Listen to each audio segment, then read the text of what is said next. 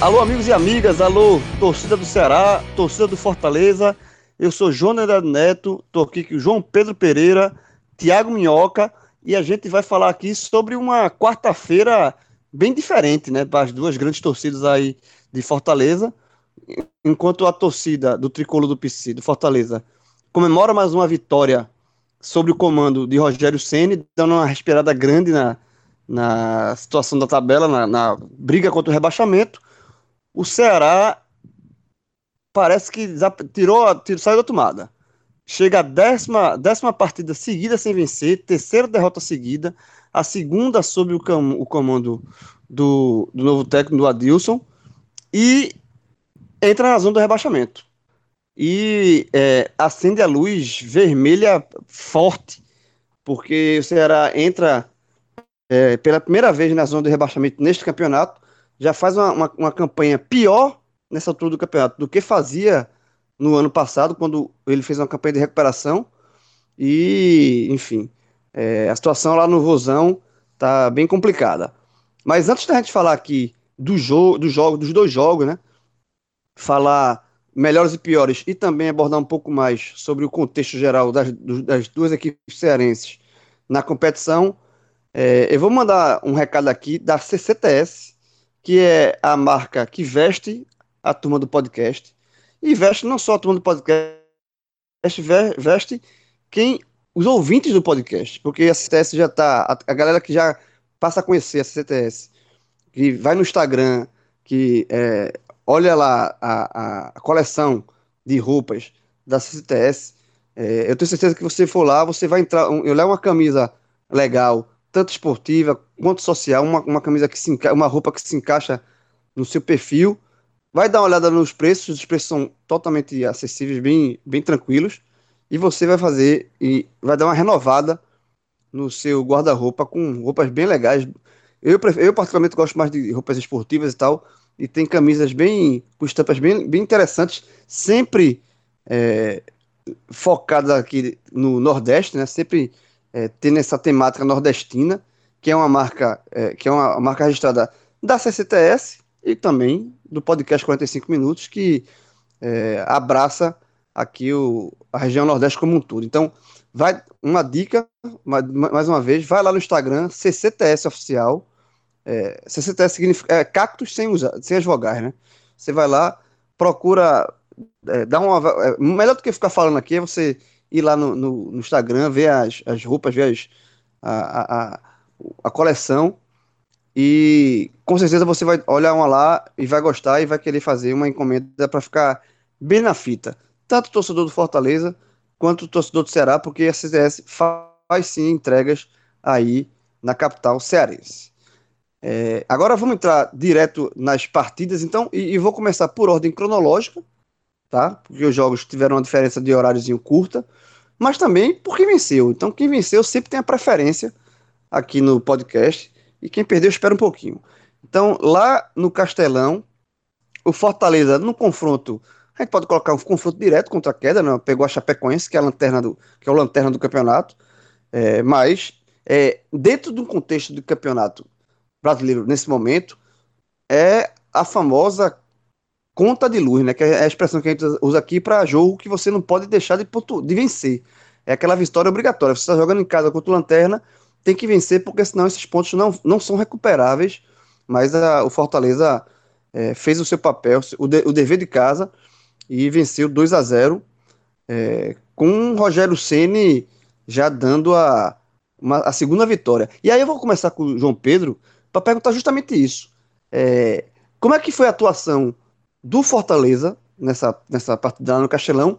E, João, se, se você acha que o Rogério Ceni é, tem de fato essa, o dedo dele nessa recuperação do Fortaleza. São duas vitórias: venceu o Botafogo, perdeu para o São Paulo Morumbi, um resultado normal, e venceu esse jogo com a Chapecoense.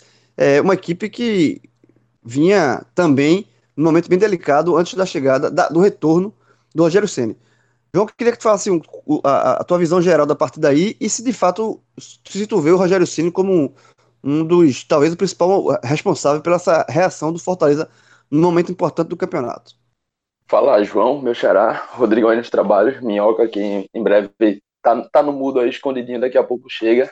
E aí, todos os ouvintes. É, João, vou começar logo respondendo pelo, pelo dedo de Rogério.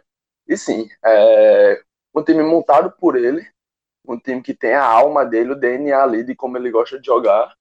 E não à toa vem conseguindo essa recuperação, né? Se o Rogério não tivesse deixado, eu, eu não tivesse ido para o Cruzeiro, eu acho que o Fortaleza teria mais algumas vitórias.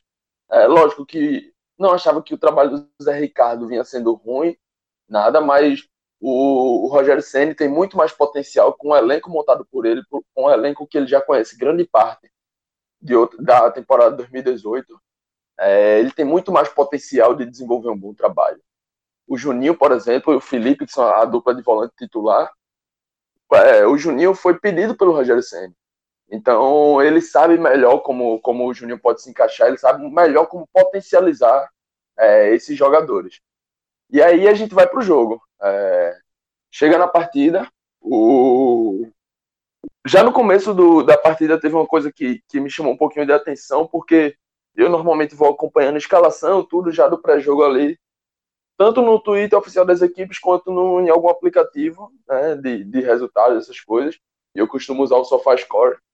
E a, a escalação do, do, da Chape já tinha me surpreendido, porque no SofaScore estava dando uma escalação um pouco mais ofensiva. Algo que não é tão comum com a Chape. A Chape que está com treinador novo, está com o Marquinhos Santos, né, que, que saiu do Juventude aí nessa reta final da CC após o acesso, assumiu a Chape. Se eu não me engano, esse foi o quarto jogo terceiro ou quarto jogo, acho que quarto mesmo. É, e aí, e, e, no aplicativo a Chape apareceu a Chape que costuma jogar com três volantes, né? Nesse, nesse pré-jogo tava com, com um volante só. E eu fiquei assim meio sem entender direito, tava esperando, mas quando a bola rolou e eu cometi o erro de não olhar no Twitter a escalação oficial, mas quando a bola rolou, a Chape já tava, tava com a escalação modificada, não era a escalação que eu tinha visto, era uma escalação mais comum, com a dupla de volante ali, com Eli Carlos e Márcio Araújo, dois jogadores bem conhecidos aí no cenário tanto regional quanto nacional, né? É, dois jogadores que eu acho bem, bem abaixo do nível da, da Série A, mas não é à toa que, que a Chapecoense é a lanterna, né? Tinha também o Rafael Campanharo, que é aquele homem, aquele também, aquele meia, aquele terceiro volante. É, e de ofício mesmo, de atacante de ofício, só tinha o Everaldo, que eu achava que seria aquele homem mais isolado na frente, mas quando a partida, a bola começou a rolar, não foi muito bem isso que a gente viu. Quando a bola rolou, a Chape tinha um 4-2-4 em campo. A, a, linha de zaga ali primeiro, depois os dois volantes já citados, Marcelo Araújo e. Carlos, e depois uma linha ali com quatro meias. Mas por que quatro meias se tinha o Everaldo em campo? Porque a linha da frente tinha Regis na ponta esquerda, não Regis que já foi do esporte do Bahia, é um Regis que que é da base do, da Chape, subiu esse ano, se eu não me engano. É um jogador mais novo. No meio tinha o Rafael Campanharo e o Camilo. Camilo também bem conhecido, já rodado.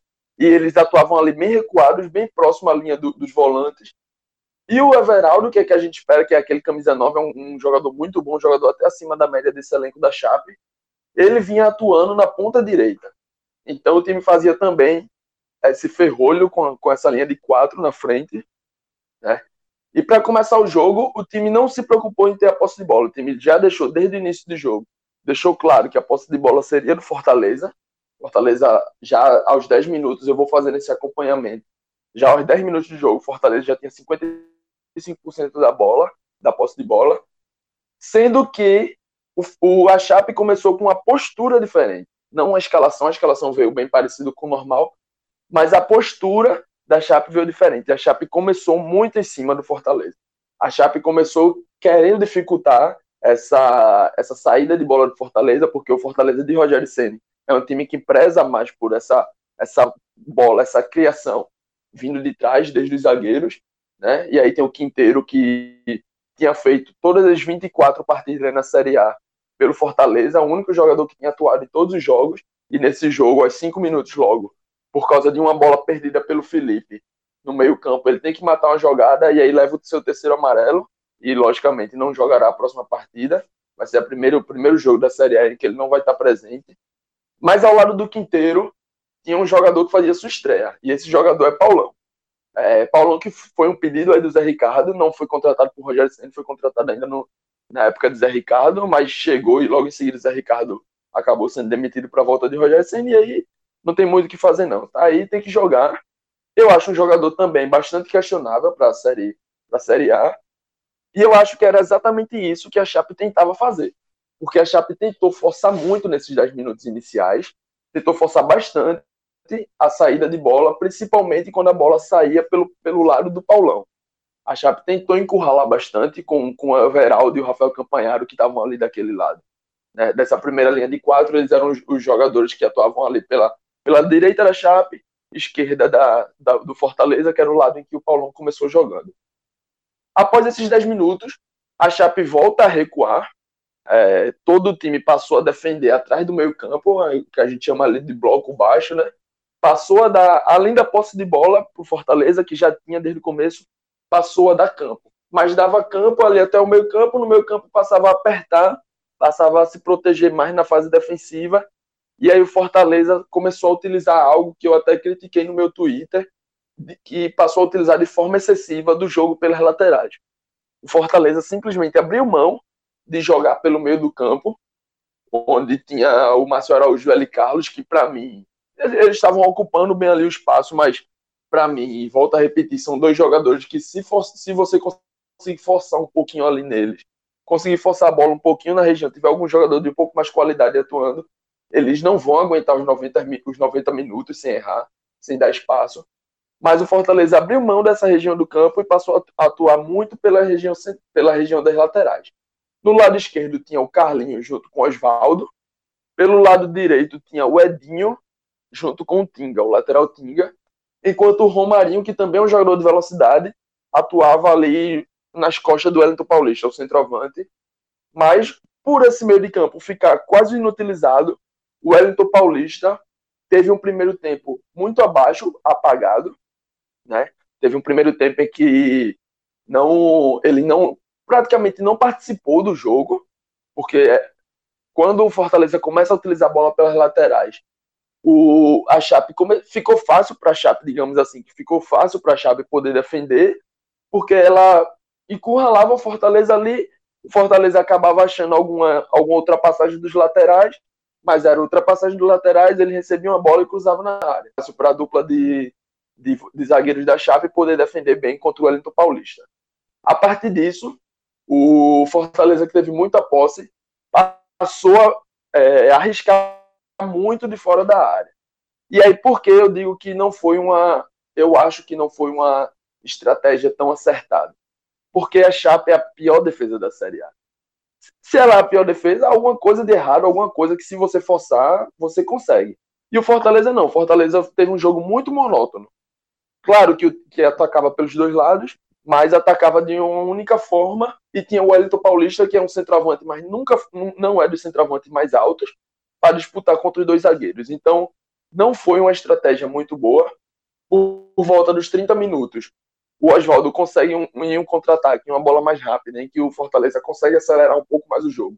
O Oswaldo, ao invés de fazer essa bola de ultrapassagem para o lateral, ele faz essa bola ele mantém a posse da bola, é, corta para o meio e aí acha um chute na trave que no rebote o Wellington Paulista que poderia sair cara a cara com o João Ricardo é, acaba furando o rebote, é uma bola muito rápida, um chute forte, vai na trave, volta para o meio da área e pega o, Wellington Paulista até um pouco desprevenido, né? A bola bate e volta rápido, ele tenta correr para a bola, mas a bola passa da, de onde ele está.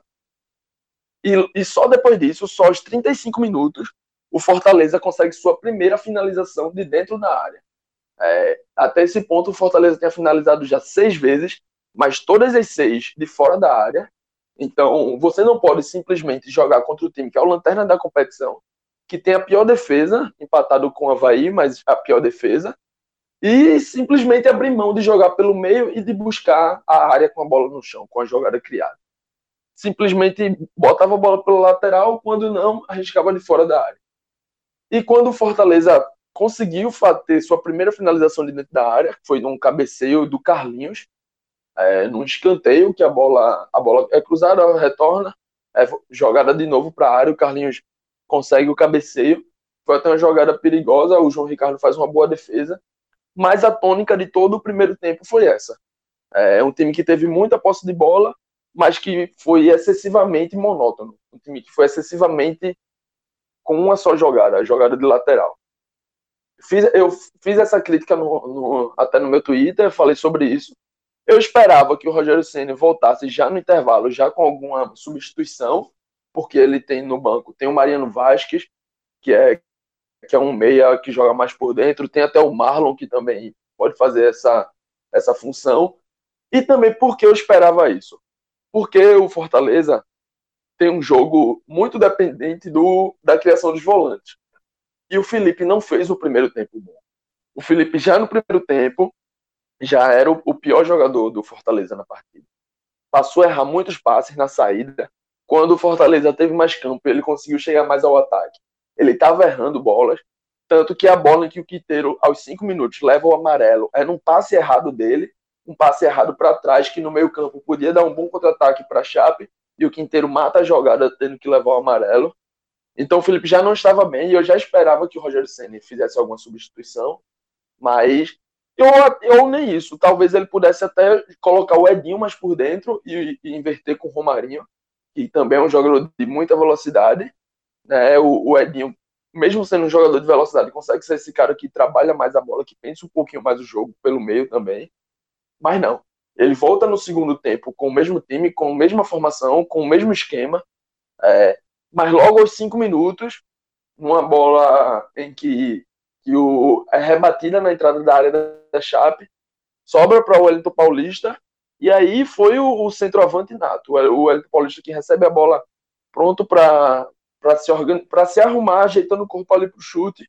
O Rafael Campanharo, que é um meia, vem por trás, faz a carga, pênalti. O Wellington Paulista bate com muita categoria, deslocando o João Ricardo, 1 a 0 e aí o, o que o Rogério Senna tinha pensado é, se concretiza. O jogo que estava dominado de posse, um jogo em que você tinha um pouco de dificuldade para furar a retranca, numa bola parada você vai lá e consegue abrir o placar e tira a Chapecoense da sua zona de conforto. É. A partir daí, a Chape, lógico, teve que correr atrás do placar. Um pouco, já um pouco mais para frente, o Marquinhos Santos começa a fazer algumas substituições acho que por volta dos 15, ele já aciona o Arthur Gomes, que é um, um, ponta, um cara mais de velocidade, um cara mais agudo.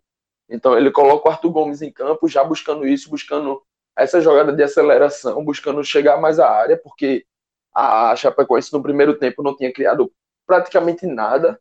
É, a Chape que tinha aí o, o a meta de, de buscar contra-ataque era só chutão, era só bola rebatida, rebatia a bola da zaga e a bola já retornava para o pé de Fortaleza nesse primeiro tempo.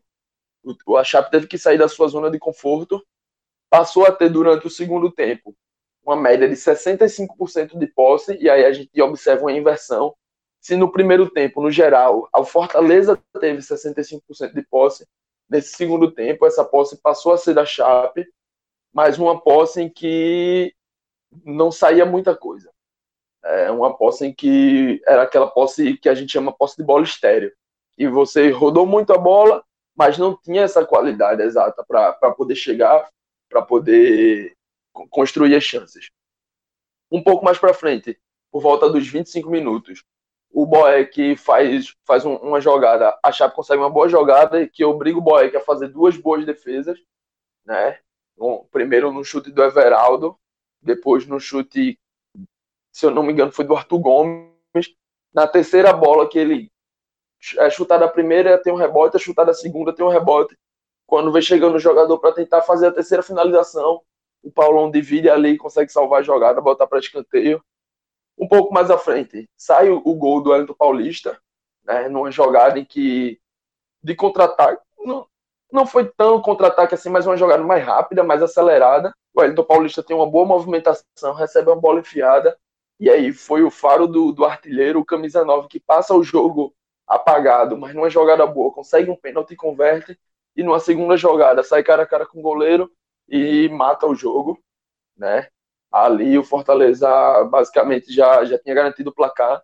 O Rogério Ceni em seguida tira o Wellington Paulista, coloca o, o André Luiz, o que mostra, mais uma vez, o André Luiz é um ponta, mas que consegue atuar de camisa 9, que o André Luiz, que despontou para o cenário nacional aqui do Santa Cruz, então o pessoal daqui de Recife conhece muito bem, é um cara de, de arranque, de força física, e aí o Rogério bota ele em campo, que é para tentar garantir esse, esse contra-ataque, é um cara de, de muito, muita marcação também, mesmo sendo um atacante, é aquele cara muito voluntarioso, consegue fechar bem pelos lados do campo, mas aí já tinha garantido o placar 2 a 0 para o Fortaleza sobre a Chape. Com dois gols do, do E dois gols do lado paulista falando lei do erro, né? O homem, a, lei do erro em dose dupla, né? O lado paulista tá até no começo desse ano estava na Chape, né? Agora vamos para o outro lado da história, né? O lado do derrotado da noite, é, do Ceará, que jogou lá em Caxias do Sul. O jogo não foi na Arena do Grêmio, né? Porque a Arena do Grêmio estava cedida para um show, se não me engano, do Iron Media. Então o jogo foi na, em Caxias do Sul, no estádio centenário do Caxias, e o Fortaleza, o, desculpa, o Ceará amargou mais uma derrota, Minhoca. E assim, é, o jogo do Ceará eu, eu acompanhei mais atentamente. E assim, fez uma partida ruim, tá? Num todo, mas eu acho que o, o sentimento do, do torcedor do Ceará, pós-partida, é de lamentação que podia ter arrancado pelo menos um pontinho, né? Teve uma chance muito clara que o Ricardinho desperdiçou no último, já no apagar das luzes. E aquele lance ali, por mais que o Ceará tenha jogado mal, aquele lance ali deixa um gostinho de lamentação no torcedor do Vozão, porque podia ter, ter saído pelo menos com um ponto contra um forte adversário que é o Grêmio é, nesse, nesse, brasileiro. Eu queria a tua visão também, Mioca, dessa partida, se tu concorda comigo. Pois é, fala João, fala João de novo, né? Tem que falar duas vezes, fala João. e obviamente o Rodrigo aí na nossa, no nosso suporte técnico. É, aliás, queria até pontuar um negócio sobre o Elton Paulista. O Elton Paulista, lei do ex para ele é quase sempre, né? Porque rodou todos os times do Brasil praticamente. É, cara, essa derrota do Ceará, não vou dizer que era uma derrota prevista, porque, independentemente por ser o Grêmio e tudo mais, né? mas era um possível jogo para o Ceará, digamos, tirar uma situação que no ano passado aconteceu. Lembra que aquela vitória contra o Flamengo foi aquela vitória que, que ninguém esperava. O Ceará vinha de uma derrota para o Bahia, na, dentro de casa. Teve protesto da torcida depois daquela, daquela derrota para o Bahia. E de, aquela vitória que foi conseguida lá no Maracanã contra o Flamengo, aquilo ali é, fez de novo o torcedor acreditar. Então, para o Ceará, né, necessitaria exatamente uma vitória contra o Grêmio, por exemplo, para fazer o time de fato acordar, né? Porque eram nove jogos sem ganhar e uma, uma décima partida que possivelmente ia confirmar é, sem vitória. Então, o, o Adilson entrou com a formação mais próxima do que foi o segundo tempo contra o Goiás, era praticamente a mesma equipe que começou o segundo tempo, só com uma alteração. O Ricardinho foi para o banco e ele entrou com o Pedro Ken de volante. O grande porém que eu achei dessa, dessa formação inicial, João, é porque ele colocou muitos jogadores que não vinham atuando. Pedro Ken, um deles, o William Oliveira, também outro jogador que não vinha atuando com certa frequência. E por que, que eu, eu destaco isso? Porque a gente agora está numa maratona de jogos. Então precisa sempre de um equilíbrio né? Obviamente para você não desgastar os seus atletas. Até ele mencionou que o Ricardinho foi devido a isso, né? Um jogador de mais idade. E o jogo não foi tão bom assim. O Grêmio não foi uma, uma equipe tão é, incisiva. No começo do, do, do, jogo, né? Teve até uma jogada do Matheus Gonçalves que ele saiu ali driblando, bateu para fora, mas depois o Grêmio respondeu com um chute de fora da área do Michael para uma defesa do, do Diogo. E aí depois ficou aquele jogo meio similar. Eu lembro que teve uma chegada do, do João Lucas batendo da esquerda cruzado para uma defesa do, do Paulo Vitor. E aí depois saiu um gol impedido para cada lado, um para o Grêmio e o outro para o Ceará, né? Ambos bem anulados. Só que aí é onde entra o primeiro problema do Ceará. Ceará jogando fora de casa só é melhor do que o Cruzeiro em termos de classificação, mas tem a mesma pontuação do Cruzeiro, né? 12 é, jogos é, disputados. O Cruzeiro tem 11 e, e, e, ambos com 5 pontos. Só que a diferença é que o Ceará tem uma vitória. Se fosse considerado um desempate, é, o Ceará ficaria na frente do Cruzeiro. Né? Fica na frente do Cruzeiro. E aí o erro no gol, né? Porque o Cruzeiro não fazia lá uma partida convincente, numa bola parada no escanteio. Erro da, da, do sistema defensivo do Ceará. Acreditou que o Jeromel, muito afastado ali, não ia causar perigo. Aí o Jeromel teve exatamente o campo para correr, pegar a impulsão e ganhar no jogo aéreo e fazer o primeiro gol. Logo na sequência saiu um pênalti bobo cometido pelo Valdo, que já tinha cometido uma falha muito grande no jogo contra o Goiás, né? Ele falhou ali na frente do Michael e, e acabou fazendo, e agora fez um pênalti bastante bobo, né? Porque o Tardelli pediu para ser tocado ali e ele, de maneira bem displicente, botou o pé, ainda colocou a mão ali também empurrando. E aí o Grêmio faz o 2 a 0 com o Maicon, né? E aí a situação ficava mais difícil. Só que aí é onde entra o elemento futebol, né? Porque quando tudo parecia que o Ceará ia sair derrotado por 2 a 0 eu já estava para falar na rádio que o Ceará tinha que fazer uma reação tal qual fez contra o Corinthians, que buscou os dois gols no segundo tempo. Uma bola que acaba sobrando ali, uma bola que, eh, se não me engano, veio do escanteio. O Thiago Alves, o zagueiro, ficou como um cara aberto, né, a bola sobrou ali, e ele cruzou na área e o Fabinho, como elemento surpresa, diminuiu o placar. E aí, cara, o que é que eu posso dizer? O que é que o, Adilson faz para o segundo tempo? O time estava perdendo 2 a 1 O CSA já tinha confirmado a vitória, né? Tava confirmando a vitória, acho que ainda o jogo estava no segundo tempo. Então, com esse resultado do CSA de vitória, o Ceará estava saindo, aliás, está entrando no, no Z4. E o Adilson me faz o favor de tirar dois atacantes, Felipe Cardoso e o Matheus Gonçalves. Matheus Gonçalves, um jogador de velocidade. Coloca o Ricardinho e coloca o Juninho Quixadá, jogador que tinha atuado poucos minutos, 15 minutos finais na, na, na derrota para o Goiás.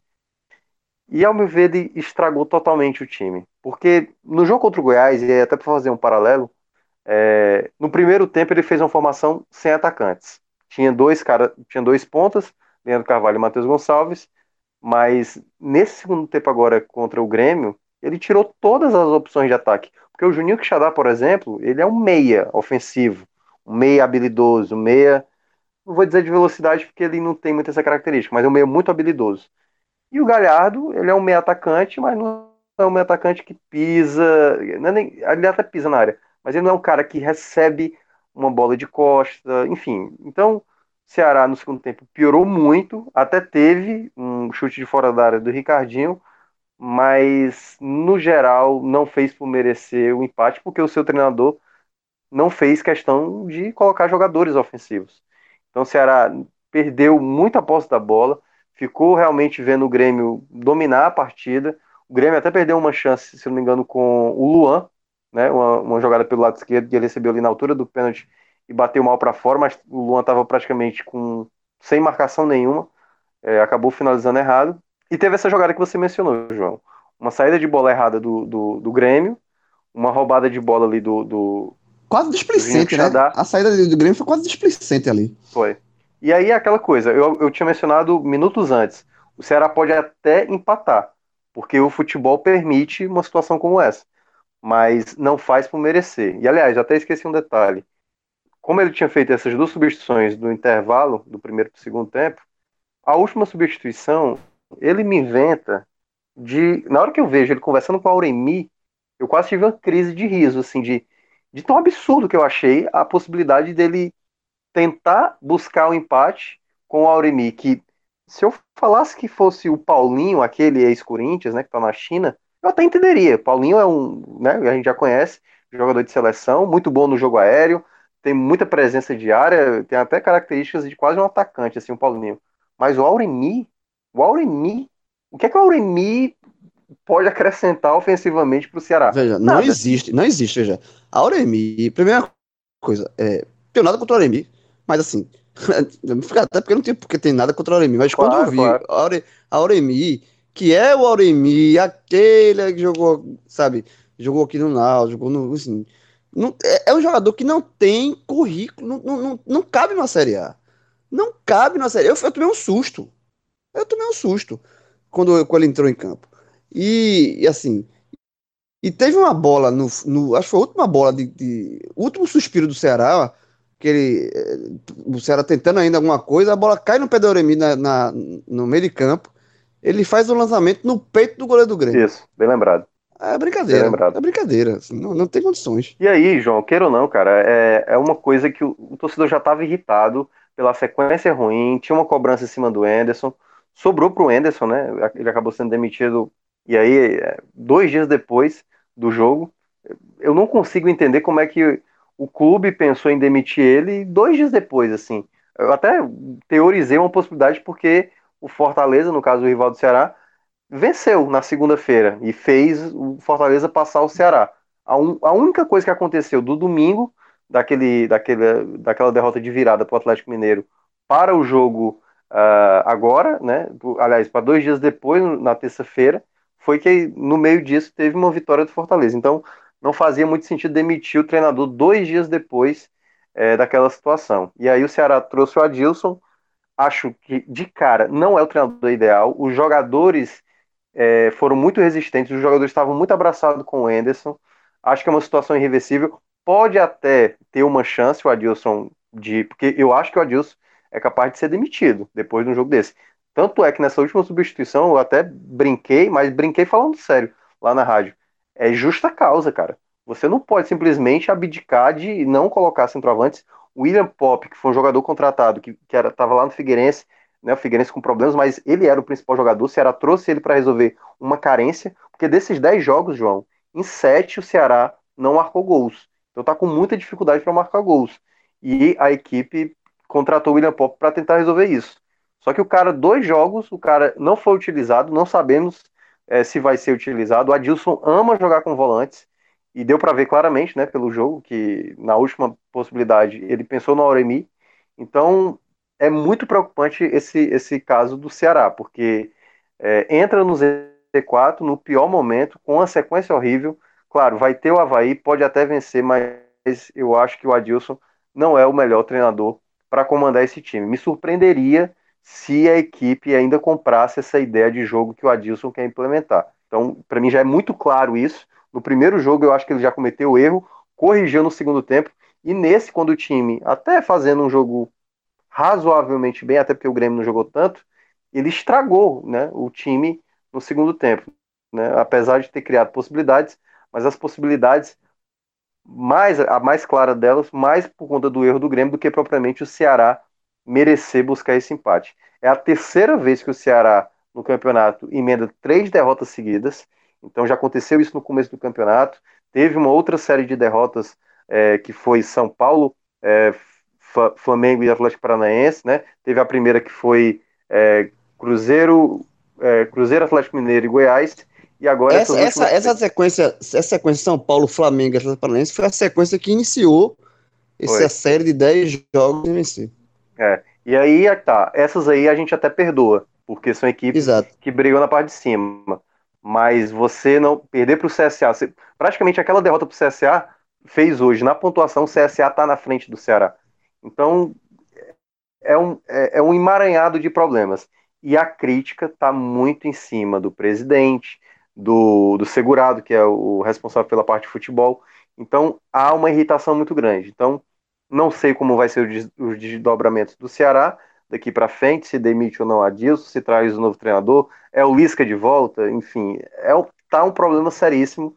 E o Ceará, que estava na nona colocação quando venceu o Chapecoense, a última vitória do Ceará, despencou agora para a 17 colocação. Então, uma situação muito difícil do Alvinegro. Não sei como vai tentar reverter essa crise que se instaurou. Então vamos rapidinho para a gente amarrar é, essa questão dos jogos e também e depois partir para o que vem pela frente, né, o que é que espera Fortaleza e Ceará é, no Campeonato Brasileiro. Vamos rapidinho, é, e vou, eu vou pedir aqui para ninguém fazer pódio não, tá? Fazer no máximo apontar um, um, melhor e um pior de cada jogo. Eu vou dar e uma colher de chá para uma menção honrosa. Para a gente já vai passar desse, dessa fase e, e, e para outra fase do programa, que é a, a fase do para frente, né? Então, é, João Pedro, no jogo do Fortaleza, assim, me destaca aí um, um positivo, um negativo, com direito a duas menções. No positivo, é quase impossível não citar o Wellington Paulista, né? É, passou o primeiro tempo bem, bem apagado ali por causa de uma escolha de jogo do, do time, né? Uma escolha que não favoreceu tanto o jogo dele, ficou ali isolado no meio da defesa do, do, da Chape, só com, com bola aérea, que tem, lógico que ele tem um bom cabeceio, mas não é dos caras mais altos, então dificilmente ele ganha algumas disputas. Mas quando teve chance, conseguiu um pênalti, foi lá e converteu com muita tranquilidade. Depois, na segunda chance, bola enfiada pelo Felipe, cara a cara com o goleiro, gol. É, tem muito para onde correr, não. Como menção positiva, é, poderia citar alguns nomes aqui, mas gostei da partida do Oswaldo. É, ali pelo lado esquerdo fez uma boa dupla com Carlinhos, é, sabe, soube bem quando precisava acelerar mais a partida, teve uma boa finalização de fora da área, que foi na trave, poderia ter aberto o placar ali aos 30 do primeiro tempo. Soube bem também quando precisava conduzir a bola, quando precisava soltar mais os passos mais rápidos. Gostei bastante da, da partida do Oswaldo. Negativo, a menção vai ficar para o Felipe. Fez um primeiro tempo muito abaixo, muito abaixo mesmo, já citei aqui. Errou muito, errou muito passe, errou na saída de bola, errou mais na frente. É, causou, foi o, o, causador ali do cartão amarelo, do terceiro amarelo do Quinteiro, né, que vai fazer sua primeira partida aqui, que não vai disputar na Série A pelo Fortaleza. E menção, eu acho que seria injusto dar, fazer alguma menção desonrosa aqui. Eu entrei no jogo com aquele pé atrás com o Paulão, mas acho que no geral ele, ele foi aprovado. Teve uns errinhos ali, mais pro segundo tempo, mas acho que no geral, no geral mesmo, ele foi aprovado. Minhoca, tua vez aí para apontar os, os piores, com certeza vai ter, e se tem alguém dos melhores aí do Ceará. É, pois é. é... Rapidão. É, não. Se, se, o pior não for. Depois do que tudo que ele falou, se o pior não for Adilson. Não, é. O Adilson ele entra numa categoria à parte, a né, parte que é. ele atrapalhou muito. É. Mas eu acho que o Valdo vai entrar como o pior da partida, porque é, depois de você tomar o gol e logo na sequência você cometer um pênalti bobo como ele cometeu, ele já tinha falhado contra o Goiás e aí é inadmissível, né? É, ele que vinha muito bem, né? Desde a saída do Luiz Otávio por lesão, que deve retornar, e a torcida está querendo que o Luiz Otávio volte, porque curiosamente o Luiz Otávio se lesionou contra o São Paulo, que foi a primeira partida da série de 10 derrotas. E de lá para cá o Luiz Otávio não atuou mais e a equipe também não venceu. Claro que não é devido a isso que a equipe não está vencendo, mas é, a ausência do Luiz Otávio sempre é sentida porque é um grande zagueiro. Então o Valdo vai como pior e vou fazer aí uma menção honrosa, acho que é o Pedro Ken, assim, que não, não acrescentou muito, né? Acho que a tentativa nele acabou não dando muito certo. E pro, pelo lado negativo, aliás, pelo lado positivo, eu acho que eu só vou salvar um pouco, e é um pouco mesmo, o João Lucas, sabe? É um jogador que a torcida pega muito no pé, mas hoje fez uma partida muito boa, assim, tipo, ok, sabe? Apoiou, finalizou uma bola no primeiro tempo, poderia ter marcado gols. Acho que é um lateral, e é o único lateral esquerdo que agora o, o Ceará tem, porque dispensou o Carleto, e aí entra, onde entra também a falha de planejamento do Ceará, então o João Lucas acaba sendo o único que se salva, assim, como uma partida ok. Então vamos, é, antes de passar para a fase final do programa aqui e projetando as próximas rodadas, fazer um recorte aqui mais curto das rodadas que vem pela frente para fortalecer e fortalecer Ceará. É, lembrar que outro, outro parceiro do podcast 45 Minutos, que esse particularmente é um parceiro que eu gosto, assim, eu gosto de todos, na verdade, mas esse, assim, eu tenho um carinho especial, que é a de placa, meu irmão. Porque o trabalho que o pessoal da de placa faz, eu acho fantástico. Porque é, também tem o Instagram da de placa, é DI Placa, e lá é, tem. Você, é, é um negócio que você pode imortalizar um momento bacana do seu clube, um momento histórico do seu clube sabe? É, e a de placa aceita encomendas, aceita sugestões. Então, você que é torcedor do, do Fortaleza, por exemplo, que quer imortalizar a conquista da, da Copa do Nordeste deste ano, tem um, um, um jogo especial, ok? A de placa vai, entre em contato com o pessoal da de placa, que o pessoal de placa faz uma placa e você coloca, porra, na varanda de casa, assim, ó, é, um, é, um, é, um, é um negócio bem bacana, é, deixa a sua casa com a sua cara de fato, na cara do torcedor. E do Ceará também. Se você tiver algum torcedor, algum lance, algum jogo específico, ou um, ou um ídolo do Ceará, sabe? É, que a de placa também faz camisas, assim, ela, ela, coloca como se fosse as costas da camisa de um jogador, de um ídolo de, dos clubes, com toda a acostumação da época, o, patrocínio, o número da época, o formato, até a, a marca da camisa. É, fica, é bem legal. Então, é, confere lá no, no, no, Instagram de placa. Aqui em casa eu tenho duas na minha varanda. tá? Tenho duas placas assim bem legais. E aí tem formação de time, tem é, lance de gol. Porra, é, o Náutico, por exemplo, o Náutico agora foi campeão da Série C. O, o homem trabalhou, Garnier, feliz. Primeira coisa, ele trabalhou feliz. E, e trabalhou, assim, demais, porque era é, cada jogo um lance diferente, uma, um, um, um, um, momento de um jogo marcante diferente. Ele fez a escalação do time campeão. Então, então enfim, tem de, tem de vários, várias, vários modelos e também tem de, é, dois tamanhos, uma placa maior e uma placa menor, para você colocar onde quiser e deixar a sua casa, a sua varanda, a, o seu trabalho, uma coisa bem específica sua, véio. é bem legal a, o trabalho que a de placa faz, eu recomendo demais. É, passe lá e, e, eu tenho certeza, você vai olhar assim, você vai querer uma placa, você vai bolar na sua cabeça uma e vai querer uma placa para você. E aí entre em contato com a de placa para ver se a de placa faz esse serviço que com certeza vai lhe agradar, porque cada torcedor, é, é, você vai olhar o serviço, você vai querer ter uma, porque é impossível você não se identificar com o trabalho que a de placa faz. É, então, vamos, vamos Minhoca e, e, João Pedro, fazer agora um, um exercício de projeção, não para muito, não uma projeção muito longa, mas uma projeção é, talvez mais, principalmente para o Ceará, uma coisa mais imediata, porque o Ceará precisa o, já passou do tempo, ele precisa tirar essa corda no pescoço, ele precisa de uma vitória para respirar e tentar outros ares. E, por exemplo, eu estou vendo a tabela aqui do, do, do, Ceará, o próximo jogo do Ceará é em casa contra o Havaí. Tá? E se a gente falou que o Fortaleza pagou a conta de luz contra a Chapecoense, esse jogo aqui também é uma conta de luz do, do Ceará para vencer, até porque depois ele pega dois jogos difíceis fora de casa. Ele enfrenta Santos é, na Vila Belmiro, e o Bahia na Fonte Nova. Onde esses, do, esses dois jogos, o, o, Ceará não é favorito. Isso. Esse contra o, o Havaí, ele é favorito. Se ele perde ponto aqui pro Havaí, ele fica numa situação desesperadora por conta desses dois jogos que ele, que ele faz. Concorda, Mioca? Assim, que esse jogo é do Havaí talvez seja a, a, não vou dizer o último tiro, mas é uma. É uma, uma é, é, é, não pode perder ponto, assim, é uma, é. é uma regra. Não, sem dúvida, João, porque assim, é, o Ceará já perdeu pontos pro Goiás, né? Tipo, a conta de luz já teve na rodada passada, que perdeu em casa pro Goiás. Aí, se a gente for lembrar, é, o jogo contra o CSA fora de casa, tudo bem, o CSA tá conseguindo suas recuperações, mas também é, perdeu ali num jogo que todo mundo olha pro CSA e, obviamente, independentemente o jogo é em Alagoas, o time tem que pensar em ganhar, né? Foi assim, o Fortaleza foi lá e ganhou, Outras equipes foram lá também ganharam, outras empataram, outras perderam. Mas não dá. Equipes que são na parte de baixo, você tem que fazer é, a sua parte, né? Independente se é fora ou dentro de casa, principalmente contra equipes que tecnicamente, tecnicamente, repito, são mais frágeis que você.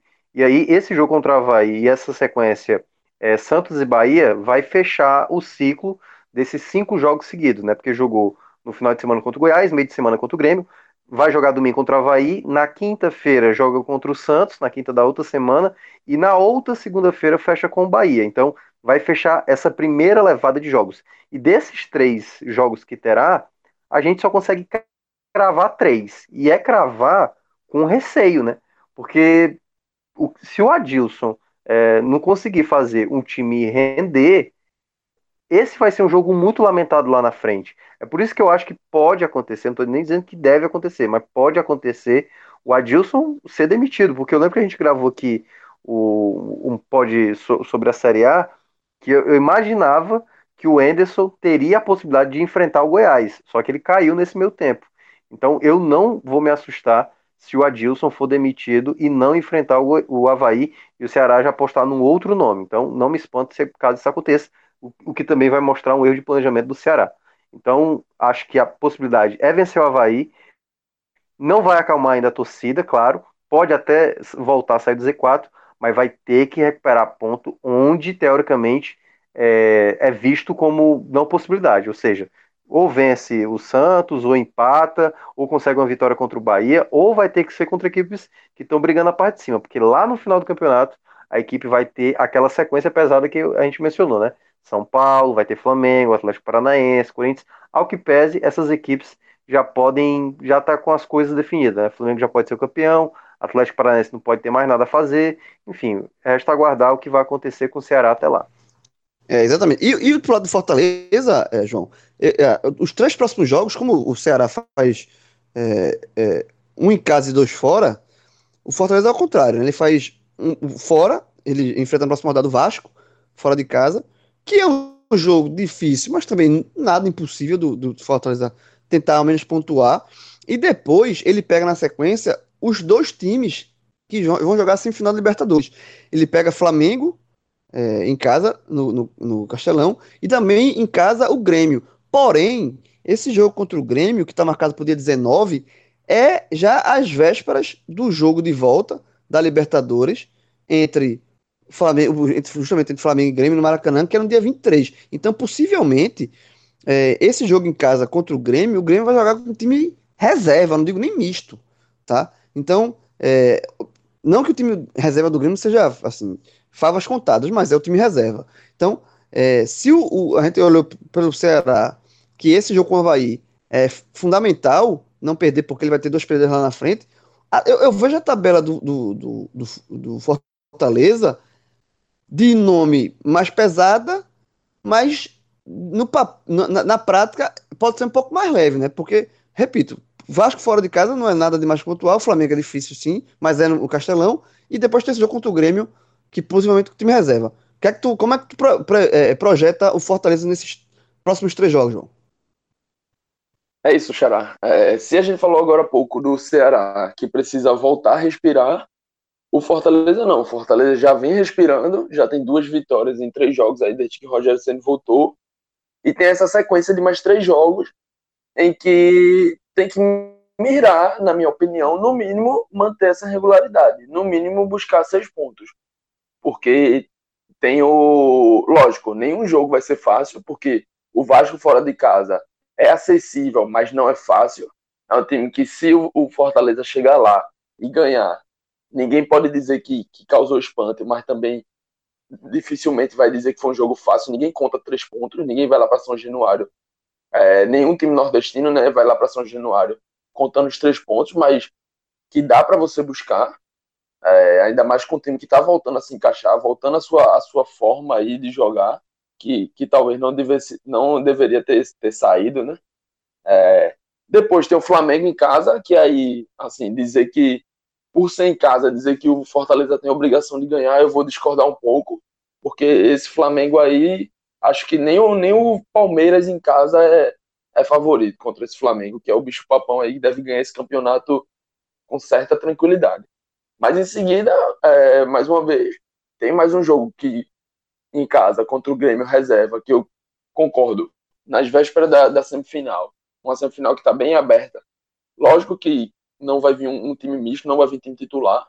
É, Renato deve botar aquele time B para C, que também não é fácil, porque esse time B para C do Grêmio costuma fazer feridas por aí, costuma fazer pontuar, costuma fazer jogos razoáveis para bom, mas o Fortaleza tem que mirar a vitória é, contra, esse time, contra esse time reserva do Grêmio para poder manter essa boa fase, poder voltar a se afastar do G4 e quem sabe brigar por, uma, por um, um final de campeonato é, bem mais tranquilo.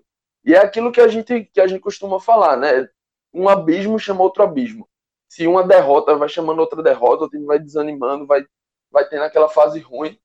Se existe isso para derrota, também existe isso para vitória. Então, uma boa vitória em casa, depois uma, uma vitória fora, pode fazer o time chegar mais animado, pode fazer o time chegar mais, mais é, encaixado para poder fazer esses dois jogos aí contra os semifinalistas da Libertadores, é, fazer dois, dois bons jogos e quem sabe aí arrancar até a vitória contra o Flamengo.